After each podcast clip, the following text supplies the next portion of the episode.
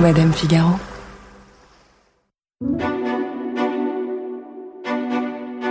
Quand on pense à Kenny Reeves, on pense habituellement à trois films. Point Break, le film qu'il a lancé, Matrix, le film qui l'a fait exploser, et John Wick, le film avec lequel on l'a un peu perdu. Kenny Reeves est un acteur de films d'action, mais pas comme les autres acteurs de films d'action. Quand on était ado, on le considérait comme un sex symbole, mais pas comme les autres sex symboles. D'ailleurs, si on l'imagine là maintenant, on ne voit pas un torse musclé, ni un sourire de tombeur, ni une fille dans son lit. Ce qu'on imagine, c'est des cheveux aussi noirs que ses yeux, du jean, du cuir, un visage mélancolique et une allure presque mystique. On en sait finalement assez peu sur lui. Certains se souviennent peut-être qu'il a perdu un enfant dans les années 90 ou qu'il a eu une histoire avec Sofia Coppola. Depuis quelques années, les médias en ont fait l'homme le plus gentil d'Hollywood, celui qui offre des Rolex aux cascadeurs de ses films ou qui laisse la place aux dames dans le métro. Mais qui est vraiment Kenny Reeves? Quel recoin obscur de sa vie cache cet acteur insondable? Comment est-il devenu cette icône masculine au-delà du réel? Et deux décennies plus tard, celui qu'on a surnommé le fiancé d'Internet Je suis Marion Galiramuno, bienvenue dans Scandale. They say it seems like Angelina was planning this divorce for a while. I have no idea what you're talking about. More accusers of Epstein have come forward since the weekend. So many people around Britney are controlling her money. Did you make Kate cry? No.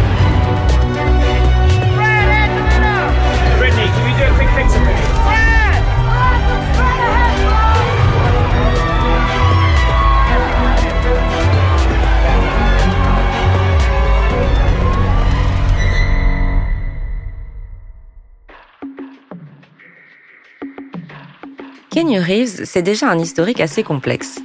Comprenez qu'il n'a pas vraiment eu l'enfance parfaite ou même celle d'un Américain lambda. Il n'est pas américain déjà, il est canadien. Mais il est né à Beyrouth, au Liban, où ses parents se sont rencontrés dans les années 60. Mais ses parents ne sont pas libanais. Sa mère est anglaise et son père sino-hawaïen. Vous suivez? On ne sait pas vraiment ce que font ses parents dans la vie à ce moment-là. On sait en revanche qu'ils se séparent assez rapidement après la naissance de sa sœur, Kim, née deux ans après lui. Et que sa mère s'envole alors avec ses deux enfants pour l'Australie, puis les États-Unis, puis le Canada. Kenny Reeves dira plus tard qu'il avait 13 ans quand il a définitivement coupé les ponts avec son père. Il en aura 30 quand ce père sera arrêté à Hawaï en possession d'une grande quantité d'héroïne et condamné à 10 ans de prison. Kenny Reeves grandit donc à Toronto, où sa mère s'installe en tant que costumière. Elle travaille pour David Bowie ou Dolly Parton, donc elle doit être plutôt douée. Elle est mariée un temps à un producteur, Paul Aaron, et même s'il divorce assez rapidement, c'est lui qui va pousser Kenny Reeves à nourrir sa passion pour le cinéma en le faisant auditionner pour plusieurs castings adolescents. Il va quand même mettre une vingtaine d'années à percer. Mais dès le début, en tout cas, il va incarner une masculinité qui n'est pas, disons, classique. Je suis Marianne Katzvergne, je suis euh, maîtresse de conférence à l'université de Picardie Jules Verne à Amiens. Ce qui m'a beaucoup intéressée, c'est, euh, je trouve que Keanu Reeves incarne euh, euh, une masculinité qui n'est pas hégémonique. Et aussi, j'ai lu que euh, on lui avait demandé de changer son prénom parce que euh, parce que ça faisait trop trop ethnique et qu'il avait refusé. Pause. Parce que oui, Kinyo, ça se prononce en réalité nous. Et c'est aussi un acteur qui tranche vraiment avec euh, la masculinité dominante des années 80, au sens où c'est pas un acteur qui affiche ses muscles, c'est pas euh, le, c'est pas Bruce Willis. Peu de gens se souviennent de lui dans l'adaptation des Liaisons dangereuses de Stephen Frears sorti en 1989, un rôle de professeur de harpe en perruque d'époque. En revanche, tout le monde se souvient de ce film sorti deux ans plus tard, Point Break. Ça, c'est Body. Il se fait appeler Body, ça te va Je enquête. Il est en quête de quoi? De la vague De la vague métaphysique Il est encore plus dingue que toi. Dans le film, il incarne Johnny Utah, un agent du FBI chargé d'infiltrer un gang de cambrioleurs surfeurs pour mieux les faire tomber. Vous croyez que les contribuables seraient heureux de savoir qu'ils paient un agent fédéral pour draguer des minettes? Poulettes. Bon, pardon. Le terme en vigueur est poulette, monsieur.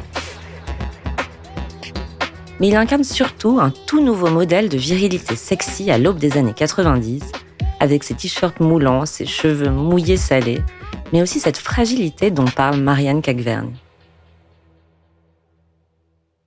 Donc voilà, Kenny Reeves naît là pour beaucoup d'entre nous, hommes et femmes confondus. Il a 30 ans et le tapis rouge se déroule déjà devant celui qui pourrait être à même de concurrencer Brad Pitt à l'époque. Sauf que Kenny Reeves, dès le départ, montre qu'il ne signera pas pour ça. Au début des années 90, il ne traîne pas avec des agents d'acteurs propres et des coachs sportifs, mais avec un autre jeune comédien un peu border, River Phoenix, le grand frère de Joaquin Phoenix. À l'époque, il ne pense qu'à faire des rides nocturnes en moto, la passion de Kenny Reeves, et fumer des joints. Ils jouent d'ailleurs ensemble dans My Own Private Idaho, le film de Gus Van Sant dans lequel ils jouent deux amants, toxicomanes et prostituées. Et l'histoire dit que lors du tournage, les soirées se noient dans beaucoup d'alcool et de drogue dure, au point que Gus Van Sant, qui avait gentiment logé tout le monde chez lui, est obligé de quitter sa propre maison pour dormir. Les choix de rôle de, de Keanu sont des choix relativement risqués, surtout en début de carrière. Euh, risqués à la fois d'un point de vue politique, euh, la fin des années 80, début des années 90, c'est pas forcément un climat euh, très très propice euh, aux questions homosexuelles et euh, la défense de, de la communauté homosexuelle. Et c'est des choix risqués aussi en termes de carrière d'acteur. Un, un, acteur peut se retrouver cantonné euh, à des rôles assez similaires. Et euh, pour un, jeune premier, euh, euh, prendre un rôle d'homosexuel, c'est voilà, c'est un risque qu'on prend euh, parce que bah, souvent les jeunes premiers veulent être virils, hétérosexuels, voilà, être un, un un partenaire romantique euh, pour pouvoir ensuite tourner dans, des films grand public. Mais Kenny Reeves, lui, s'en fiche. Comme il se fichait déjà des années plus tôt de refuser le premier rôle dans Platoon, le film de guerre d'Oliver Stone, qui remporte quand même l'Oscar du meilleur film en 1987, mais dont Kenny Reeves a retoqué le scénario parce qu'il allait à l'encontre de ses principes pacifistes. Si vous vous souvenez, c'est Charlie Sheen qui a finalement obtenu le rôle.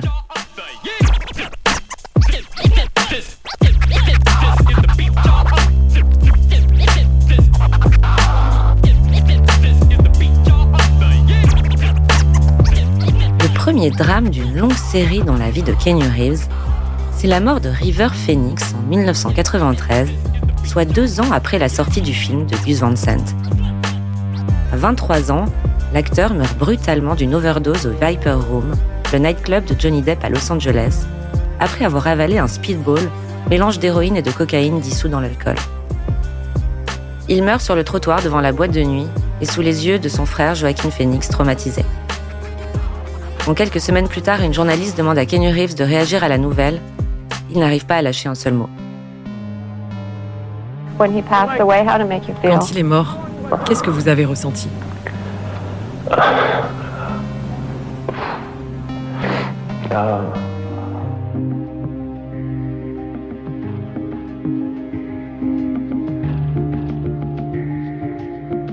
La carrière de Kenny Reeves continue, avec des choix toujours aussi hétéroclites. Il joue dans Dracula de Francis Ford Coppola, même si le réalisateur ne veut pas de lui au départ. Il ne le trouve pas assez bankable. En 1994, il joue aux côtés de Sandra Bullock dans le film d'action Speed, où un bus sous lequel est posée une bombe ne doit pas ralentir en dessous des 80 km/h sous peine d'exploser. Il qualifiera lui-même le scénario de ridicule. Mais en attendant, il se coupe les cheveux juste avant le tournage, ce qui terrifie la production qui craint que le public ne le reconnaisse pas. Madame, vous avez été incroyable. Vous avez été plus qu'incroyable. J'ai jamais vu conduire comme ça. Annie. Pardon? C'est comme ça que je m'appelle, Annie. Annie. C'est mieux que madame. si tu le dis. Avec ce film, qui fait un carton au box-office, il devient ce que l'on appelle un acteur A-list, et officiellement beau aux yeux de tous. C'est-à-dire qu'il a désormais les codes du mal sexy de l'époque. Il a un t-shirt blanc et une chemise en jean par-dessus, un peu de sang sur la tempe et il sauve Sandra Bullock. l'actrice est revenue sur son sex appeal des années plus tard sur le plateau d'Hélène de Généresse. Quand je repense à quel point Keanu Reeves était gentil et à quel point il était beau. C'était dur, c'était dur pour moi de genre être sérieuse. Genre il me regardait et j'étais... Euh, Mais encore une fois, il ne reste pas dans la case beau gosse de service dans laquelle il aurait pu rentrer complètement. Il va plus loin. Choisis la pilule bleue et tout s'arrête. Après, tu pourras faire de beaux rêves et penser ce que tu veux. Choisis la pilule rouge, tu restes au pays des merveilles. Et on descend avec le lapin blanc au fond du gouffre. Nous y voilà. Matrix. Kenny Reeves, alias Neo, choisit bien sûr la pilule rouge et descend dans la matrice, simulation virtuelle du monde créée par d'effrayantes machines. Aujourd'hui, ce rôle lui colle à la peau et on n'imagine personne d'autre sous le trench en sky du guerrier geek. Mais à l'époque, il faut se dire que la production ne pense pas à Kenny Reeves. Le premier choix des réalisateurs, c'est Johnny Depp, alors que Warner Bros. pousse pour Leonardo DiCaprio, Val Kilmer ou Brad Pitt, mais ils déclinent tous l'offre. Dommage. Et donc Kenny Reeves, à 34 ans, endosse le rôle après 5 mois d'entraînement physique intensif.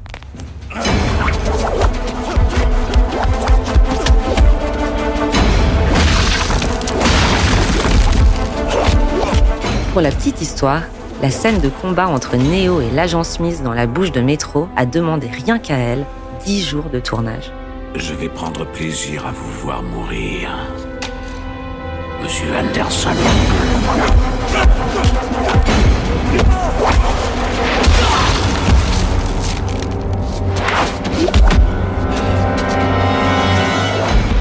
Matrix sort en 1999. C'est vraiment la consécration de la métamorphose de Keanu Reeves on peut le voir vraiment comme euh, une incarnation euh, de ce qu'on a appelé dans les années 90 aux États-Unis le New Man, donc un, homme nouveau, plus sensible, plus ouvert aux autres, euh, donc plus ouvert aux femmes. La collaboration entre Neo et Trinity se fait sur un pied d'égalité dans Matrix. Aussi une ouverture aux autres, aux non blancs. donc on le voit, voilà, qui nourrit incarne bien ce multiculturalisme. Et puis bah, la coopération euh, avec euh, les Noirs américains euh, dans Matrix, le personnage de Morpheus, qui est vraiment un, un leader des droits civiques. Nom de Dieu, il tiendra jamais. On parlait un peu plus tôt de l'attractivité de Kenny Reeves. Alors, est-ce qu'on le voit comme quelqu'un de sexy dans Matrix? Pas vraiment tout au long de Matrix. Il ne connaît rien, il doit être initié euh, par Morpheus et par euh, Trinity, et il est très souvent comparé à des, à des personnages féminins. Il est comparé à Dorothée euh, dans Le Magicien d'Oz. Il est aussi comparé à Alice au Pays des Merveilles. Et à la fin, il, y a clairement une image de la Belle au Bois dormant, puisque à la fin, il est donc endormi et c'est Trinity qui le réveille par un baiser de véritable amour euh, et donc avec une inversion, euh, euh, une inversion genrée où c'est la femme qui réveille celui qu'elle aime grâce à son amour. Neo et Trinity sont vraiment euh, euh, très proches physiquement. Euh, Trinity a les cheveux courts et Neo a des cheveux, disons, mi-longs. On voit vraiment cette proximité physique dans la scène où ils attaquent le, le QG de, des agents de, de la matrice, puisqu'ils sont habillés de la même façon, tous les deux avec un long cuir noir, et ils font une chorégraphie à deux où ils font exactement les mêmes mouvements de façon symétrique. Trinity est très musclée, euh, presque autant que Neo. Euh, donc il y a vraiment une androgynie des deux personnages qu'on retrouve dans la scène du baiser à la fin, puisque en fait à l'écran les, visages se fondent et on voit plus qui est l'homme, qui est la femme dans le baiser. c'est une image qui, qui, fusionne en fait les, les deux visages. Ceci expliquant cela, et au vu des normes qui dominent Hollywood à l'époque, beaucoup de rumeurs circulent sur l'homosexualité de l'acteur. Mais Kenny Reeves, aussi discret soit-il, est pourtant avec une femme au moment de la sortie de Matrix. Sa petite amie s'appelle Jennifer Syme, elle a 8 ans de moins que lui, donc 26 ans, lui en a 34, et elle est aussi comédienne mais peu connue. Ils emménagent rapidement ensemble à l'époque et un an après le début de leur relation, elle est enceinte. En décembre 1999 pourtant, quelques mois après la sortie de Matrix au cinéma, Keanu Reeves est à Londres quand il apprend la mort de sa fille in utero à 8 mois de grossesse. Le couple ne survit pas à la perte de leur enfant et ce nouveau drame plonge Keanu Reeves dans l'alcoolisme et l'entraîne dans une profonde dépression.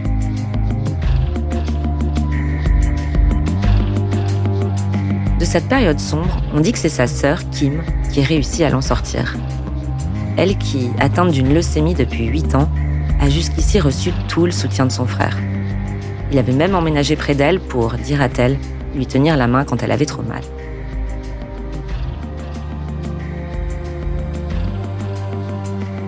Deux ans plus tard, son ancienne compagne, Jennifer Syme, dépendante à la drogue, sort d'une fête chez le chanteur Marilyn Manson et se tue dans un accident de la route. Énième tragédie pour Kenny Reeves qui, de ce que l'on sait, refusera pendant des années d'entamer une quelconque relation sérieuse.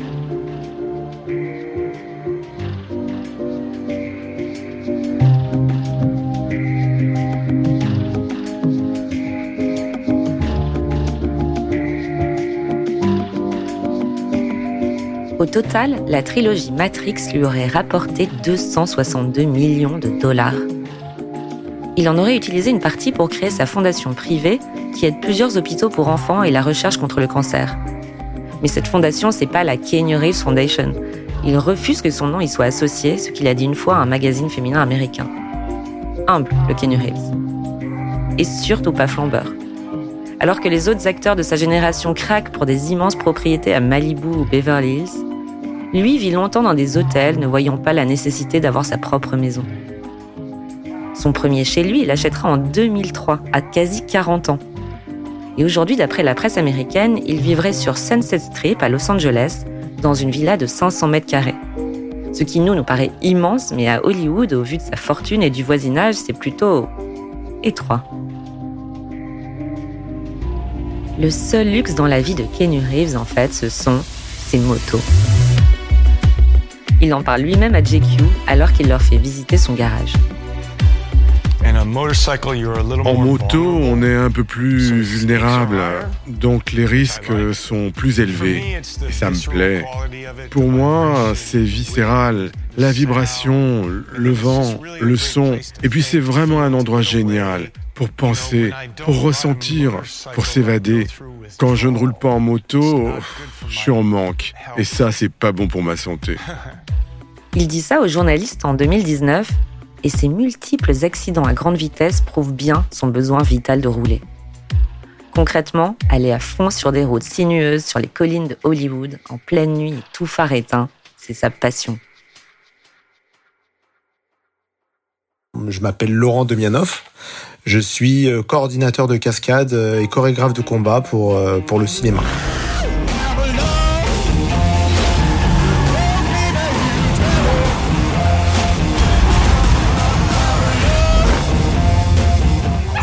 Plus la balade. J'ai été contacté euh, par euh, le réalisateur, Chad Stahelski, pour John Wick. Alors John Wick, pour ceux qui ne l'ont pas, c'est une saga d'action en mode série B énervé, dans laquelle le pitch de départ est quand même le suivant. John Wick, donc, un ancien tueur à gages, contraint de reprendre du service après qu'un malfrat russe a tué son chiot Daisy, dernier souvenir de sa femme décédée. Il recherchait un coordinateur de cascade spécialisé dans les arts martiaux. Donc euh, bon, en France on est quelques-uns, mais euh, voici le moment qui est ressorti. Euh, il m'expliquait que c'était pas pour une, une séquence euh, en particulier. Il, a, il, avait besoin que je vienne prêter main forte sur l'ensemble du film. qu'il fallait que je vienne avec une équipe de cascadeurs. Donc je triais moi-même des gens avec qui j'avais l'habitude de travailler, tous spécialistes en arts martiaux. C'est-à-dire que sur six, sur sept, en me comptant moi, on était plus de 10 ceintures noires. Donc c'est pour dire qu'on y en a qui, qui ont plusieurs ceintures noires dans dans des arts martiaux. Keanu Reeves euh, est quelqu'un de très abordable, très gentil, foncièrement. On a quand même ce truc en le voyant euh, la première fois de se dire oh là c'est Keanu Reeves. Euh, bon, je suis né dans les années 70, donc dans les années 90, je regardais ses films déjà Point Break, Speed, tout ça. Donc Matrix évidemment. Et puis au final, non, il, il, fait vraiment pas sentir de, de hiérarchie. Euh, comme certains acteurs peuvent le faire en mettant une distance. C'était, ça a été très facile de lui parler. Puis c'est quelqu'un qui s'intéresse très vite aux gens. Euh, du coup, il s'est tout de suite euh, m'a tout de suite posé plein de questions sur, euh, bah, en, en l'occurrence, quel art martial je pratiquais, depuis quand. voilà. Et, et, puis les réponses l'intéressaient vraiment. Je voyais qu'il attendait de, de, voir ce que j'allais lui répondre. Laurent Demianoff a ensuite passé les 27 jours de tournage qu'ont demandé John Wick 4 avec Kenny Reeves. Il raconte aussi les réactions que l'acteur pouvait avoir sur le plateau contrairement à d'autres acteurs qu'on peut rencontrer des fois, qui, qui vont se donner ce, cet air sympa au premier, à la première rencontre, qui vont être euh, voilà euh, plein de questions, plein de plein d'intérêts euh, par rapport à votre personne, mais qui au final ne peuvent pas être constants puisqu'en en réalité bon ils s'en foutent un peu quoi. C'est vraiment quelqu'un de, de, de, très humble qui considère vraiment bah, un être humain comme un être humain. Voilà, c'est pas. Alors quelqu'un qui peut avoir euh, des, des, des, petites crises de colère, mais euh, des crises de colère contre lui-même en fait. Euh, c'est vrai que s'il peut à un moment donné, parce qu'il n'y arrive pas à avoir un, petit coup de gueule, euh, c'est quelqu'un qui venait s'excuser tout de suite derrière en disant excuse-moi, je, j'étais j'étais pris dans le truc, j'ai pas fait attention, vraiment ne ne m'en tiens pas rigueur. Bon. Il a il a ce côté vraiment touchant où en s'excusant, il va même regarder le sol en en disant excuse-moi, vraiment, je, c'était déplacé de parler comme ça. Et bon, on est là lui dire non, non, non, mais tout va bien. Et on en vient forcément là à parler de la bienveillance notoire de Kenny Reeves. Bizarrement, tout a commencé avec une photo devenue virale en 2010, intitulée Sad Kenyu, ou Triste Kenyu en français. Sur l'image, on voit Kenny Reeves assis sur un banc, les yeux dans le vague, un sandwich à la main. Vous vous souvenez forcément de cette photo qui depuis est devenue l'un des mèmes les plus célèbres de l'histoire d'Internet. Lui dira plus tard dans un late show qu'il avait juste faim. Mais le reste du monde a pensé Kenny Reeves est fragile, il a un cœur, il est humain. Il faut dire que ces dernières années, il y a d'innombrables histoires sur Kenny Reeves qui montrent son humilité et son extrême gentillesse. Page Six raconte par exemple qu'en 2014, il a patienté 20 minutes dans la queue de la soirée d'un de ses films, ne voulant pas doubler les gens qui attendaient devant le club. À cette même soirée, il s'est emparé lui-même du micro du DJ pour dire qu'il venait de retrouver une carte de crédit par terre. Un autre jour, un usager du métro new-yorkais le filme en train de céder sa place à une jeune femme. Et un autre encore, l'acteur se trouvait dans un vol commercial entre San Francisco et Los Angeles quand l'avion a dû atterrir en urgence dans la ville de Bakersfield. Il s'est alors empressé d'organiser une navette pour tous les passagers, lui compris, pour se rendre à Los Angeles. À en croire tout ce qu'on lit, on peut légitimement dire que toute personne ayant travaillé avec Kenny Reeves sur un film est capable de dire à quel point il est gentil. À la fin du tournage de Matrix, il a remercié tous les cascadeurs en leur offrant à chacun une Harley Davidson. Il s'est justifié en disant qu'il s'est entraîné avec eux 7 heures par jour pendant 3 semaines et que lui a été extrêmement bien payé pour ça. Presque 15 ans plus tard, ce sont les 5 cascadeurs avec qui il travaille sur le premier John Wick qu'il tient à remercier. Et chacun aura donc droit à sa Rolex Submariner d'une valeur de 10 000 euros. Mais Laurent Demianov se souvient aussi de petits gestes quotidiens de la part de l'acteur. Sur un film comme John Wick, c'est des heures et des heures, par exemple quand on est en préparation, où euh, bah, ça se castagne, euh, et puis euh, dès qu'on a fini, c'est repos, et le lendemain, rebelote pendant des jours, des semaines, des mois. Et il veillait à ce que on soit bien nourri. Donc la production fournit un catering, et lui ne voulait pas pas qu'on soit logé à la même enseigne que tout le monde, puisqu'on avait une dépense énergétique plus importante. Donc il disait non non moi je m'occupe du catering des euh, des cascadeurs et pendant toute la prépa euh, c'est Kenny Reeves qui euh, qui nous a payé un catering qui était bah, qui était qui, qui, était extra quoi enfin on avait une chance de enfin je voyais les, les techniciens étaient un peu jaloux pour le coup mais il leur disait, il leur disait oui, mais comprends que les cascadeurs euh, toute la journée ils chutent, ils tombent. Euh, le, s'ils peuvent se réconforter avec de la nourriture et reprendre des forces, c'est le minimum que je puisse faire. Voilà. Alors on imagine bien que Kenny Reeves n'a pas attendu les années 2010 pour être aimable. Mais on en fait des tonnes, c'est vrai, depuis quelques années, déterrant tous les dossiers qui prouveraient qu'il est plus sympa que les autres acteurs, voire que les autres hommes, pointant les projecteurs sur le moindre instant où il a fait preuve d'une once de générosité. Par exemple, il y a ce compte Twitter intitulé Kenu Doing Things, Kenu qui fait des trucs en français, et qui montre Kenu en train de faire des trucs mais sans intérêt, et qui enregistre à lui tout seul plus de 200 000 abonnés. Il y a aussi la journée de célébration de Kenu Reeves, le 15 juin donc, date anniversaire de cette fameuse fois où il a été photographié sur le banc avec son sandwich. En regardant de plus près, on remarque que Kenny Reeves est encore plus présent depuis l'avènement du mouvement MeToo. Un peu comme s'il représentait l'exemple de l'homme que l'on aimerait voir plus souvent. Ce qui va assez bien avec l'étiquette qu'on lui colle depuis quelques années, celle de The Internet Boyfriend. Ce qu'on traduit en français par le fiancé d'Internet. Contrairement à ce qu'on peut penser, ça ne veut pas dire que tout le monde a un crush sur Kenny Reeves. Dans son livre, l'américaine Esther Zuckerman qui a carrément écrit un guide sur les Internet Boyfriends, donne même une définition très sociologique du terme. Elle dit qu'il s'agit d'un homme plus ou moins idolâtré par l'Internet tout entier, mais pour la simple et bonne raison qu'il est irréprochable, qu'on ne peut rien lui reprocher donc, et qui ne fait donc jamais ou presque l'objet de critiques. Bon, comme on peut l'imaginer, il est hyper gêné quand une journaliste d'Entertainment Tonight Canada lui en parle. On vous a surnommé le petit ami d'Internet parce que vous êtes réputé pour votre gentillesse, votre générosité. Qu'est-ce qui vous motive? Pour beaucoup de monde, la célébrité, l'argent, Hollywood, ça peut vraiment les atteindre. Mais vous, vous êtes resté très humble. Euh, oui. Comment? Comment? Euh, Comment? Dites-nous. C'est quoi le secret?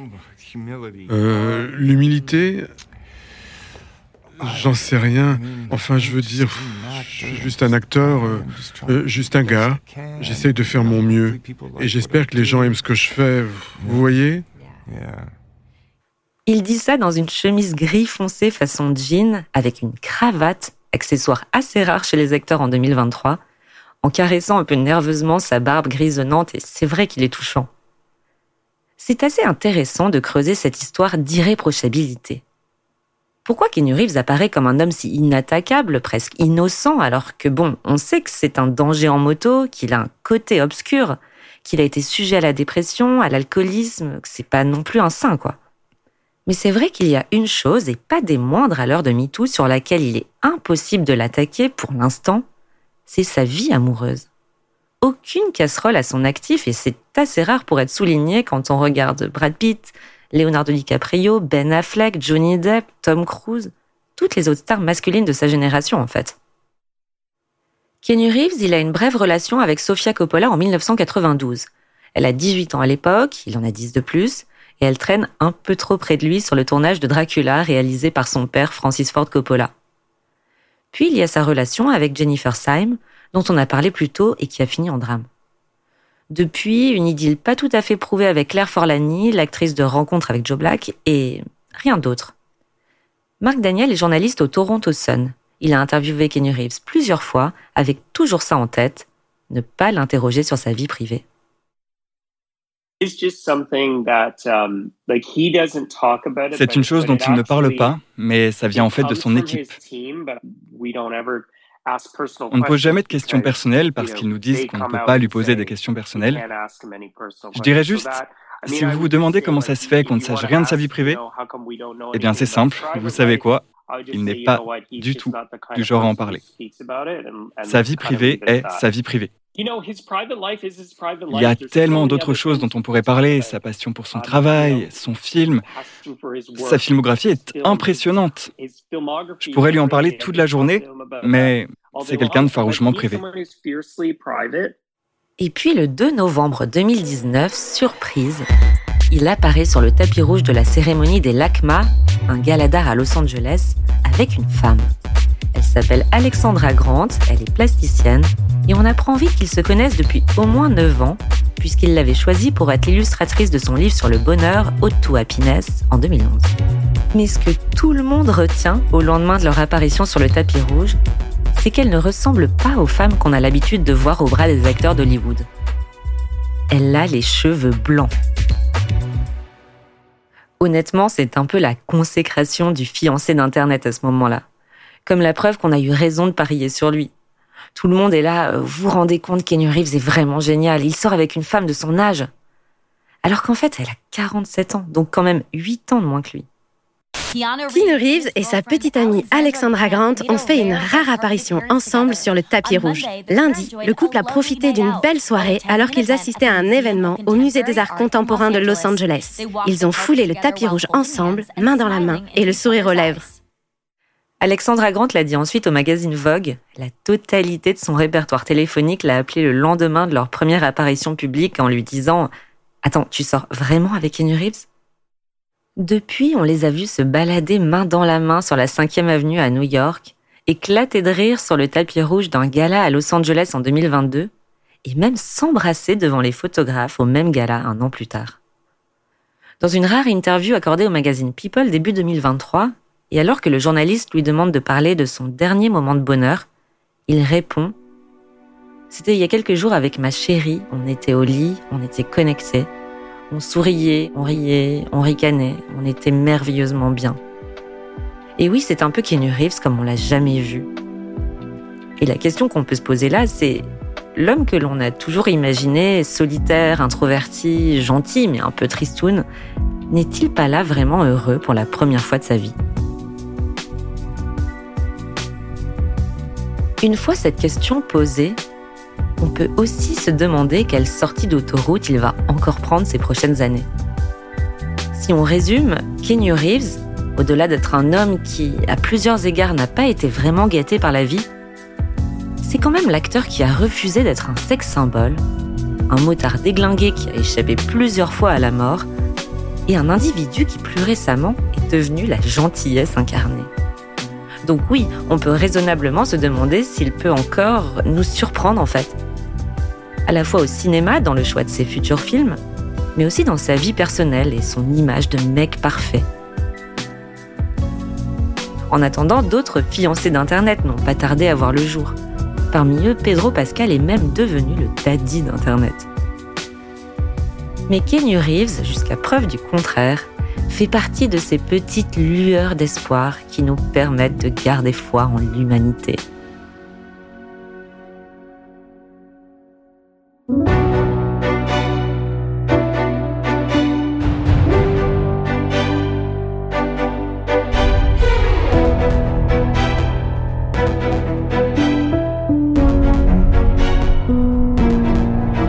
Suis Marion Galli-Ramuno et vous venez d'écouter le dixième épisode de cette deuxième saison de Scandale, un podcast de Madame Figaro.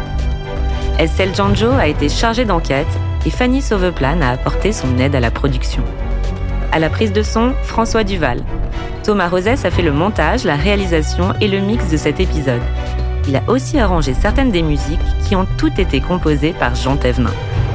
Lucille Rousseau-Garcia est la productrice de Scandale, et Océane Sunny en est la responsable éditoriale. Si vous avez aimé cet épisode et que vous voulez nous faire plaisir, vous pouvez nous laisser des étoiles ou un commentaire. Et n'hésitez pas non plus à vous abonner à Scandale, ça vous permettra de ne pas rater les prochains épisodes. On revient bientôt avec la lente descente aux enfers de Maria Carey, immense star de la chanson américaine devenue égérie des fêtes de Noël, qui a révélé souffrir de troubles bipolaires, excusant à peine toutes ses sorties de route.